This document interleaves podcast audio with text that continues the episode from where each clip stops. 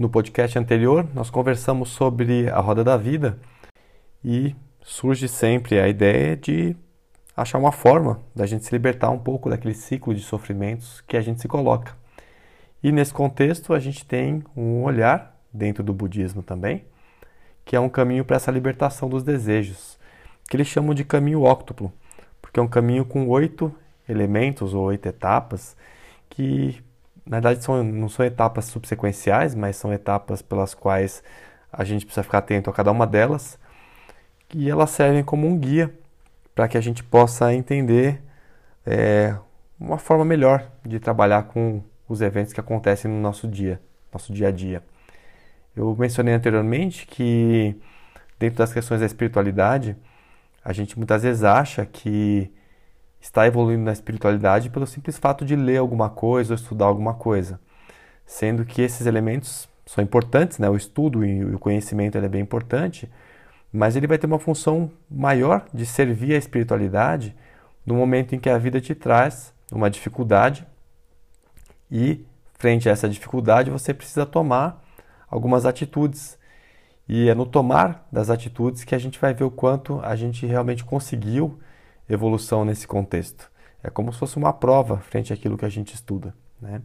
Então, da mesma forma que a gente tem algumas religiões, como por exemplo no catolicismo, os mandamentos, né, os dez mandamentos, eles servem de guias. É, é um grande guia para que a gente utilizar da melhor forma possível a, o conhecimento para poder ter uma libertação e uma sensação melhor de plenitude frente ao que a gente escolhe todos nós temos uma série de ferramentas já desenvolvidas e outras não desenvolvidas. Então, quando surge algo na nossa vida, é muito comum que a gente consiga sair mais facilmente quando a gente tem a ferramenta pronta para lidar com aquela dificuldade. Só que às vezes surge algo para a gente que é algo novo, desconhecido, é algo que a gente não tem ferramentas para lidar com aquilo. Então nós vamos cada vez mais, mais com o tempo desenvolvendo essas ferramentas para poder passar pelas coisas e, e para transpor as dificuldades. E a partir do momento que a gente já aprende de forma suficiente, os eventos deixam de se repetir da mesma forma. Então, esse olhar para a libertação dos desejos, né, para esse caminho óctuplo, ele é um guia para que a gente entenda as várias etapas para como poder, para a gente poder lidar com a vida de uma forma que seja mais harmônica e que a gente deixe de criar bagunça para os nossos, nossos, nossos dias que vem, né? Então vou passar para vocês aqui qual é essa ideia com relação a cada um dos, do, desses passos. A gente às vezes fica na expectativa de que aprendendo isso a gente nunca mais vai ter problema e eu devo já te desapontar nesse início que não é exatamente assim. Tem coisas que a gente só vai deixar de ter problema na hora que a gente aprender a lidar. E esse aprender a lidar demora para algumas pessoas ou para algumas situações que a gente tem muito tempo. Né? Cada um tem um desafio diferente, uma habilidade diferente de lidar com esses desafios. Então, não é porque a gente sabe que a gente está, está automaticamente livre de passar por essas dificuldades ou ter, ou ter dúvidas em como lidar com alguns elementos. Né? Então, dentro dessa ideia budista, o primeiro elemento aqui do caminho seria ter uma compreensão correta. A compreensão correta é, a gente tem que entender que ninguém vem a esse mundo compreendendo corretamente tudo. Então a gente frequentemente acha que algo é de uma forma, mas com o tempo a gente vê que não é exatamente dessa forma. Então, se a gente puder utilizar um guia para entender o que é compreensão correta, a compreensão correta seria aquela que não leva à nossa ruína e é aquela que nos tira da ilusão. Então, automaticamente, quando a gente vive alguma coisa em que nós ficamos iludidos, nós não temos ainda uma compreensão correta. Ou quando nós entendemos a vida de uma forma e ela leva à nossa destruição, a gente ainda não tem uma compreensão correta. Para exemplificar isso, né? Então, se nós temos hábitos que são destrutivos para a gente, em última instância, a gente não compreendeu corretamente ainda como isso funciona, como a nossa saúde funciona. Se a gente vive numa situação onde nós destruímos o planeta, destruímos várias formas de sobrevivência e de vida aqui nesse planeta, nós ainda não temos uma compreensão correta. Então, a ideia aqui é que ao invés de a gente justificar as transgressões que a gente faz, tentar descobrir o que elas são e aprender como é que a gente pode transformar essas, essas transgressões. Né? Então a ideia aqui é que se eu faço algo que me que leva à destruição, seja a minha ou seja de outros, outros seres, ou se a gente vive numa situação que está envolta por ilusão, a gente ainda não tem a compreensão correta. Bom, o próximo elemento aqui, o segundo, seria o pensamento correto. Só que o pensamento correto ele depende de uma compreensão correta. Então, se a nossa compreensão ela é correta, o pensamento também é correto. Mas se a gente não tem uma compreensão correta, o nosso pensamento ele não vai ser correto. Então tem que ter uma interação entre a compreensão e o pensamento. E o alicerce de base do pensamento é uma vontade de questionar a nós mesmos e as nossas crenças. É um processo de introspecção que é necessário para isso, para que a gente possa o tempo inteiro avaliar e verificar como é que essa compreensão está ligada a esse pensamento. Dentro dessa diretriz né, de como deve ser o pensamento correto, o budismo coloca que o pensamento correto ele é, desa é des desassociado dos três venenos, que são a cobiça, a raiva e a ignorância. Então, quando a gente tem um pensamento que ele envolve cobiça, raiva e ignorância, automaticamente a gente tem um pensamento que não é um pensamento correto. É curioso porque dentro desse, desse contexto, a gente vê que muitas pessoas têm um grau de inteligência enorme, têm uma possibilidade grande de usar a palavra com habilidade, e a gente vê nações inteiras, muitas vezes sendo encaminhadas para situações onde nós temos diversas desavenças sociais, e historicamente a gente pode ver né, que por meio de uma compreensão incorreta, e, consequentemente, um pensamento incorreto, nós tivemos seres humanos em situações extremamente dolorosas. Vale a pena relembrar da questão da escravidão que nós tivemos, né, com, não só da África, né, dos africanos com relação à a, a, a, Europa e o que nós tivemos aqui no Brasil, mas de outros povos escravizando povos escravizando outros povos e até o massacre, né, que foi feito aí com relação ao povo judeu é, por meio de uma compreensão incorreta, um pensamento incorreto espalhado, ele pode trazer tanto sofrimento para tantos povos. Então, isso não tem a ver com a inteligência específica, porque o discurso né, de raiva, o discurso de que nós temos é, elementos diferentes na, com relação a nós mesmos, que nós somos diferentes, isso pode estar munido de, um, de uma, uma, fala muito, muito sedutora, mas baseada numa compreensão incorreta. Então, esses, esses dois elementos sempre são associados: compreensão e, consequentemente, o pensamento. E a partir disso surge o terceiro, é, o terceiro item aqui, que seria a fala correta. A gente cria muita confusão na nossa vida pelo jeito que a gente fala as coisas. Né? As palavras bem destemperadas que às vezes a gente usa, o tom de falar as coisas, ou o momento de se colocar, acaba sendo um fator de muitas confusões que a gente vai criando.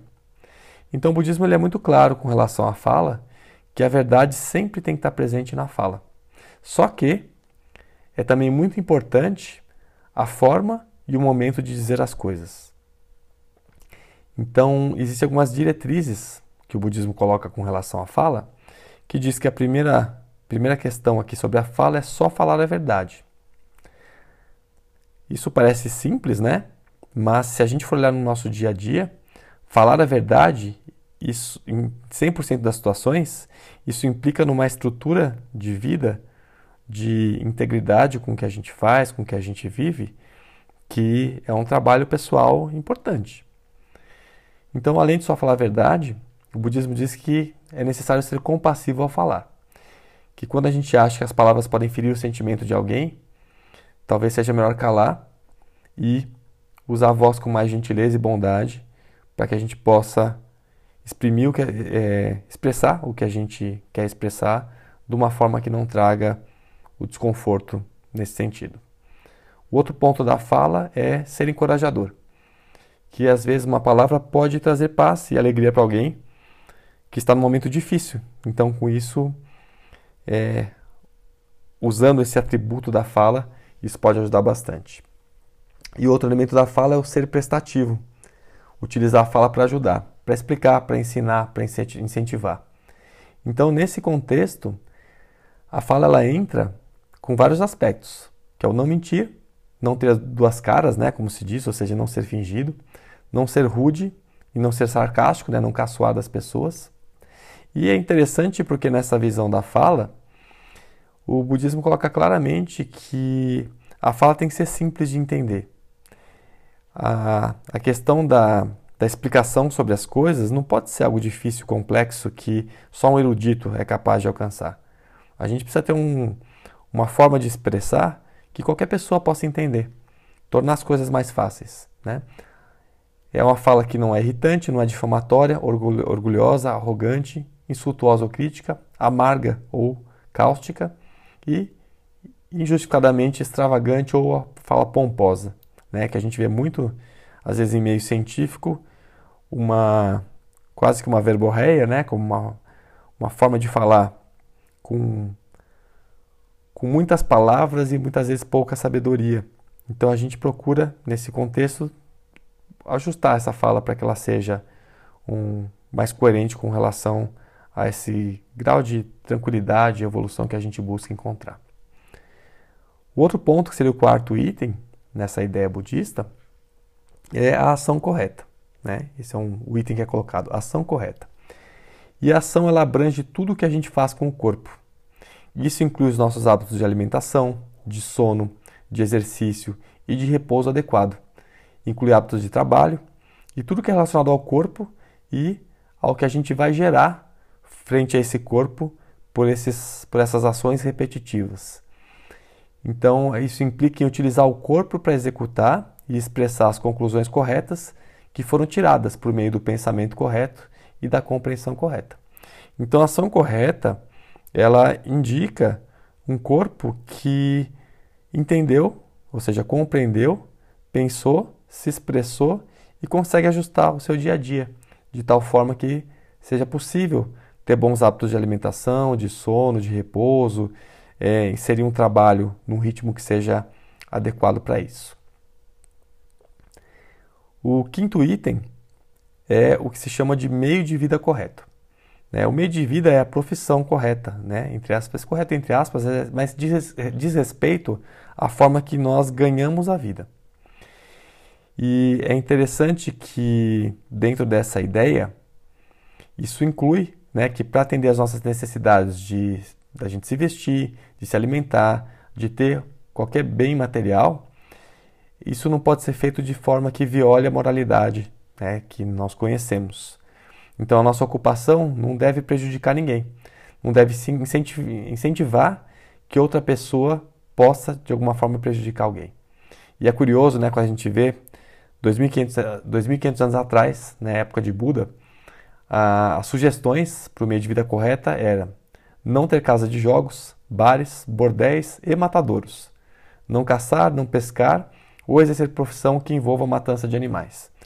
Por meio dessa ideia, é que a gente vê também, não só por isso, né, mas também a questão do vegetarianismo, que em algumas linhas budistas ela é mais, é, mais colocada como um fator importante para a manutenção desses preceitos. É claro que a gente vê algumas explicações sobre monges que são monges mendicantes, ou seja, que eles vivem de doação de outras pessoas, onde eles não recusam nenhum tipo de alimento. Mas o meio de vida correto, ele inclui aqui essa ideia né, de ter uma profissão onde não envolva a matança, não, não envolva nada que viole outra pessoa. Então, isso é curioso, né, quando a gente vê isso eu tenho alguns, alguns pacientes em consultório que entram num grau, grau de conflito quando trabalham, por exemplo, numa indústria de cigarro ou numa indústria alimentícia, onde se coloca corantes e outros elementos químicos nos alimentos, e a pessoa ganha a vida com isso, mas ela começa a sentir um grau de desconforto enorme por estar numa situação de ganho financeiro, onde o produto final que ela trabalha acaba de alguma forma tendo um potencial de prejudicar, prejudicar a pessoa que consome.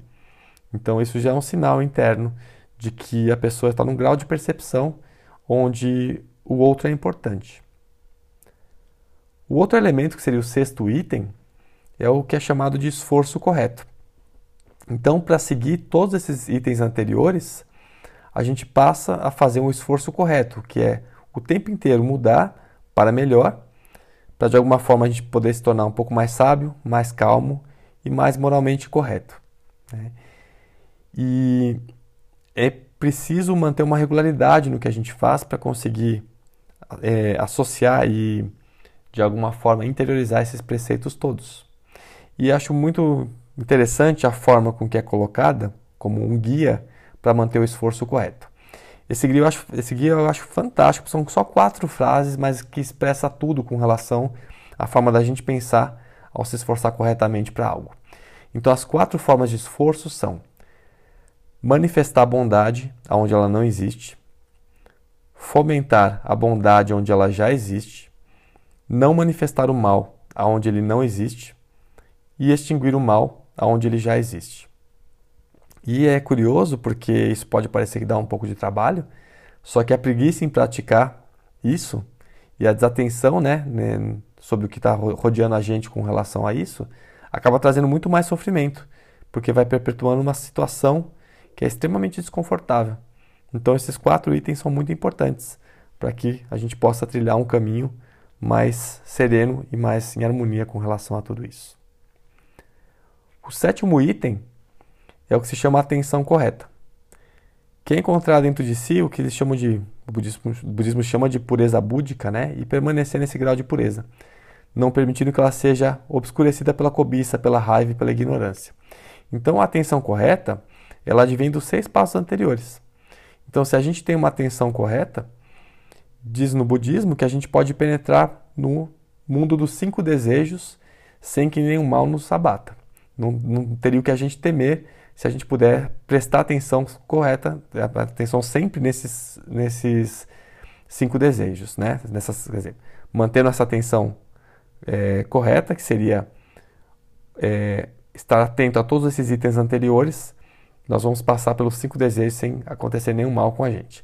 E esses cinco desejos, é muito curioso para a visão budista, que é a riqueza, a fama, o sexo, a comida refinada e o excesso de sono.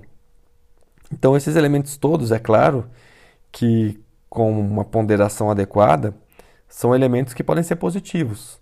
Você pode usar do dinheiro de forma positiva, né? usar da fama como uma forma de ajudar muitas, muitos seres, usar do sexo de uma forma positiva, fazer a alimentação de uma forma positiva também e cuidar da nossa rotina de vida, de sono, para que isso seja positivo. Então, esses cinco desejos que a gente acaba vendo, que são desejos que bagunçam a vida né, das pessoas que não têm isso como algo comedido, e elas vão se iludindo pela riqueza, pela fama, pelo sexo, pela comida refinada e pela, pela leseira, digamos assim, né, pelo excesso de sono. Então, são pontos interessantes para que a gente possa ver que esses cinco desejos são elementos que podem causar muito sofrimento se eles não forem muito bem equilibrados. Né? Então, nessa visão da atenção correta, eu acho muito interessante que é colocado que é muito mais interessante você priorizar a atenção correta em detrimento de um raciocínio iludido. É curioso porque a gente muitas vezes se fica embevecido, né, por palavras bonitas, por, por um discurso bonito, mas isso não quer dizer que tem, que tem dentro desse discurso sabedoria. É para quem está começando num, num, num, trabalho espiritual, às vezes é fácil a gente se iludir. Eu costumo dizer que é como na nutrição, como na medicina. Muitas vezes você que não é da área, quando começa a estudar, você pode ver autores que te encantam que trazem uma ideia totalmente errada dos contextos nutricionais ou de saúde, mas que, para o seu conhecimento, parece que é algo que faz sentido. Mas a gente só vai percebendo isso com o passar do tempo. Né? Então, a atenção correta, ela ensina que as coisas são como devem ser e que tudo que a gente pode fazer é trazer um pouco mais de bondade ao mundo. a, a gente às vezes fica no desespero de querer que o mundo seja todo consertado. E eu vejo muito isso, né? Eu trabalho muito com pacientes que estão questões de mudanças de hábitos mesmo, para hábitos mais saudáveis, muitos vegetarianos, e dá um desespero de ver tantas pessoas incomodadas, é, tantas pessoas que despertaram para essa questão do sofrimento animal e convivendo com pessoas que não, não têm a menor sensibilidade com relação ao que os animais passam, por exemplo, com relação ao sofrimento, com relação à morte, com relação à tortura. Né? E isso dá um, uma sensação muito ruim. Não é à toa que surgiu um, um estudo atual dizendo que vegetarianos são mais, é, são mais propensos a doenças psíquicas. Né?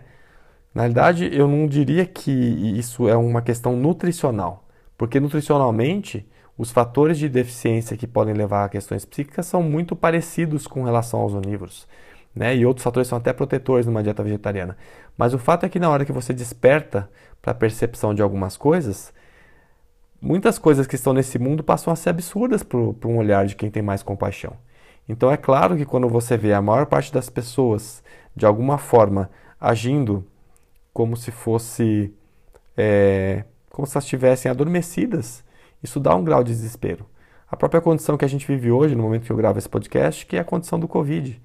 O confinamento de animais é algo totalmente propício à proliferação de novos vírus. Né? Então a gente fica com esse pânico né, do que está acontecendo hoje em dia, é claro, porque é uma condição que põe a vida em risco, mas a raiz das, das, da, das condições para o surgimento de um novo vírus, elas parecem que são ignoradas. Né? É difícil olhar para algo que a gente gosta e quer mudar e não, e não quer mudar. Né? Então, uma pessoa que gosta muito de carne de churrasco vai ter muita dificuldade, às vezes, em olhar que isso é, é ruim. Ou chega um ponto que ela olha, às vezes, e entende que ela vai manter dessa forma, mesmo sendo ruim, ou seja, ela não tem ainda a compreensão correta. Ou chega um ponto que começa a incomodar. E quando começa a incomodar, é o momento de, de fazer os rompimentos, para, dentro dos elos, começar a sair para uma nova forma de viver. Né? Então, essa parte da atenção correta é muito importante para que a gente possa passar por todas essas questões, seja de comida, riqueza, fama, da sexualidade, sem que a gente se torne um escravo disso e sem que a gente é, seja levado para ações que só fazem mal para nosso corpo, para nossa vida. Né? E a oitava, o oitavo ponto aqui é o que a gente chama de concentração correta. É curioso porque a concentração correta ele é um ponto que para o budismo tem muita e muita importância. É colocado que a fala, a ação e o meio, o meio de vida né, o esforço corretos, eles têm o objetivo de ajudar a gente a melhorar moralmente. A compreensão, o pensamento e a atenção correta, né, pretendem deixar a gente, se não sábios, pelo menos um pouco mais sábios. Agora, a concentração correta é uma ferramenta para a gente aprender a meditar e para usufruir dos benefícios da meditação. Porque a tranquilidade e a paz que se encontra na meditação são alicerces dentro de um grau de sabedoria budista. E se a gente for ver dentro da prática do budismo, a meditação é muito incentivada o tempo inteiro, em todas as práticas. E é interessante porque existem técnicas específicas dentro do budismo, né? mas você pode utilizar de qualquer recurso de meditação que para você seja mais fácil. A meditação é interessante porque quando você entra num processo de meditação, a vida tem uma outra forma de ser de ser entendida. Mas a meditação é algo um pouco complexo para quem tem uma mente muito agitada. Então a gente pode pensar que antes da meditação vem a concentração. Concentração é algo que a gente pode trabalhar, ela é mais fácil do que a meditação. Então, é mais interessante se começar por um trabalho de concentração do que tentar meditar automaticamente. Então, qual que é a ideia da concentração? Por definição aqui para a gente, a concentração é focar a nossa atenção num único ponto. A gente não tem no dia a dia uma concentração num único ponto. A gente costuma prestar atenção em várias coisas ao mesmo tempo. Enquanto você me ouve aqui, você provavelmente está com várias, várias ideias em mente Né? O que eu falo vem, vem sendo cruzado com imagens mentais que apareceram para você, com vivências que você teve.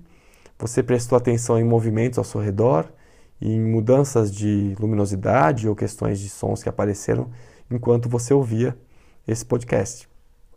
Então a nossa, a nossa concentração, ela naturalmente não é focada num único ponto. Então para a gente o principal elemento para começar a trabalhar essa concentração é escolher focar num único ponto. Então muitas linhas de meditação começam dessa forma. Então se você for ver em vários livros, tem técnicas muito diferentes. Tem pessoas que, por exemplo, colocam uma vela na frente e ficam olhando para a chama da vela. E cada vez que o pensamento invade, você deixa o pensamento passar. Tem gente que visualiza uma flor e fica prestando atenção na flor, ou uma luz específica. Então, são muitas as possibilidades e cada método vai ter um recurso que, no final das contas, o processo é o mesmo. É simplesmente focar num único ponto. Você já passou por situações que você foi treinado de alguma forma a focar num, num único ponto. Imagina que você, por exemplo, foi fazer uma aula de squash ou uma aula de tênis de mesa. Em diversos momentos, você precisa ficar tão atento ao movimento da bola que só ela existe, não existe mais nada. Isso é uma forma de afastar pensamentos. Práticas onde você trabalha equilíbrio na parte física são atividades onde a concentração é muito importante. E não é à toa que você sai de uma prática como essa com uma sensação de limpeza, porque os pensamentos de fato lhes deram uma trégua. Você acaba focando num único ponto, porque se você não tiver focado nesse único ponto, você não consegue manter é, aquele jogo, aquela atividade em movimento. Então são formas específicas de manter a atenção. Então veja que com atividade física ou qualquer, com qualquer prática corporal, também é possível trabalhar o foco, trabalhar a concentração no único ponto. E o que eu acho interessante hoje, para quem tem uma vida mais corrida, e eu coloco, gosto muito de ver isso nos exames laboratoriais, né, porque a gente consegue ver o nível de adrenalina circulando em exames simples que a gente faz, não pela dosagem da própria adrenalina não, mas por outros exames específicos.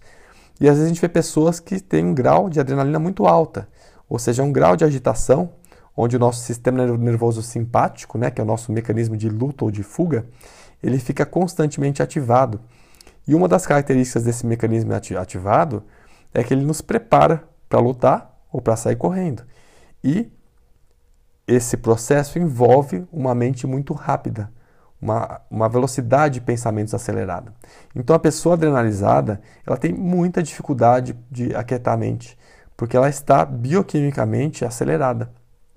Então com isso é necessário fazer um processo um pouco mais dinâmico para poder entrar em meditação. Então, para muitas pessoas, acaba sendo interessante praticar uma atividade física, ou seja, durante o exercício mais vigoroso, essa pessoa, entre aspas, coloca as bruxas para fora e depois da atividade física, sentar e meditar, nem que seja por 5, 10 minutos. E um, um método que eu tenho visto que acaba funcionando muito bem é escolher uma música, de preferência um mantra, uma música clássica, alguma música que seja mais, mais tranquila, colocar o fone de ouvido e durante o período que você escuta essa música, só vai existir você e a música, como se você e a música fossem uma única coisa. Isso é uma forma de focar a atenção. Mesmo assim, não é uma atenção única, porque a música pode ter vários instrumentos, né? mas você pode usar o trabalho de você e a música serem uma coisa só. E um dos, dos pontos aqui importantes é que a gente não pode alimentar os pensamentos. O pensamento é alimentado toda vez que ele entra na sua mente e você atribui adjetivos. Então, quando ele aparece para você e você fala assim: Nossa, que bonito, nossa, que legal, ah, isso eu gosto, isso eu não gosto, pronto. Você alimentou o pensamento, ele vai ficar.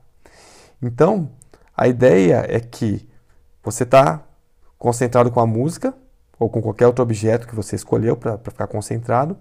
Quando aparecer o pensamento, simplesmente você olha para aquilo e fala: Pensamento, deixa passar ele não dá trégua fácil, não. Tá? Vai entrar outro pensamento e depois outro. E eles vão passando. É como se fosse uma tempestade de pensamentos. Só que com o tempo e com a prática, cada vez vem menos. E a magia desse processo é que a gente percebe com o tempo que nós não somos a mente, nós não somos o pensamento. No momento inicial, para quem começa a prática, é comum pensar que nós somos o pensamento, porque eles estão fervilhando dentro da gente. Mas com o tempo de prática, você vê que entre um pensamento e outro, existe um espaço vazio e que você continua consciente no meio desse espaço vazio. Então você não é a mente, a mente te habita, os pensamentos acabam te habitando. Né? Então a ideia é fazer um treinamento com isso para que a gente aprenda a se dissociar um pouco dos, dos pensamentos. Na nossa, nossa vida, se a gente não treina um pouquinho os nossos sentidos, se a gente não treina o corpo físico, não treina a forma de olhar para as coisas, a gente consegue entrar em desespero muito fácil. Então, um grande recurso de você não se identificar com o pensamento, ou seja, de você ver que você está tendo uma percepção das coisas, mas que aquilo não necessariamente corresponde à realidade, é trabalhar com a meditação. Isso se chama se desidentificar dos pensamentos. O pensamento te leva para um abismo. Se você não tiver o mínimo de controle, quando você vê, ele se torna uma coisa catastrófica. E a gente até brinca que tem pessoas que têm um pensamento catastrófico. Chega a algo pequeno, ou algo que seria resolvido de uma forma até simples, mas a pessoa tem a habilidade de transformar aquilo num monstro. E ela sofre por uma coisa que ela mesma fez ficar maior do que é, do que, a, do que a, o evento que acontece. Então, a prática da meditação é uma forma de trabalhar esse ajuste de sentido e facilitar um pouco a percepção e tomar condutas mais claras, mais assertivas, mais amorosas. Ao termo de uma, de uma prática de meditação, para quem faz, a sensação é que cada coisa está no seu devido lugar. Não tem nada fora do seu lugar. É como se os pensamentos fossem cada um para suas prateleiras, como se tivesse uma, uma ordem maior que está organizando tudo isso. Né? Então, essa é a ideia desses oito passos pelos quais o budismo entende que a gente vai conseguir se libertar desse sofrimento que é originado dos desejos.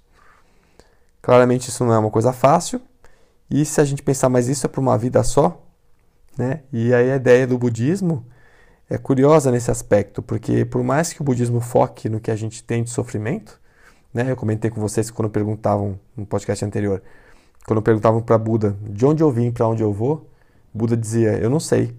Eu sei porque você sofre. E eu vou te explicar de onde vem, né? Como é que é esse elo de sofrimento que a gente cria.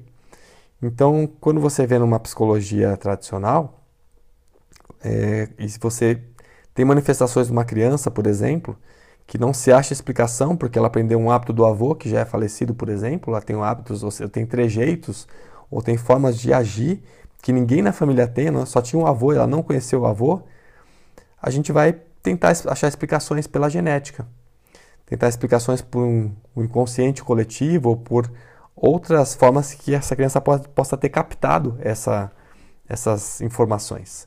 O budismo ele fala em reencarnação.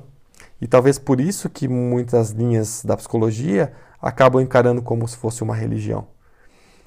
E ele foi aceito como uma religião, mas o seu princípio inicial, ele é um guia de psicologia, ele é um guia de funcionamento sobre como nós funcionamos, e o budismo entende que nós vamos praticando tudo isso para que tudo que vai chegando na nossa vida a gente possa de alguma forma ir atenuando e se libertando do sofrimento de cada uma dessas situações.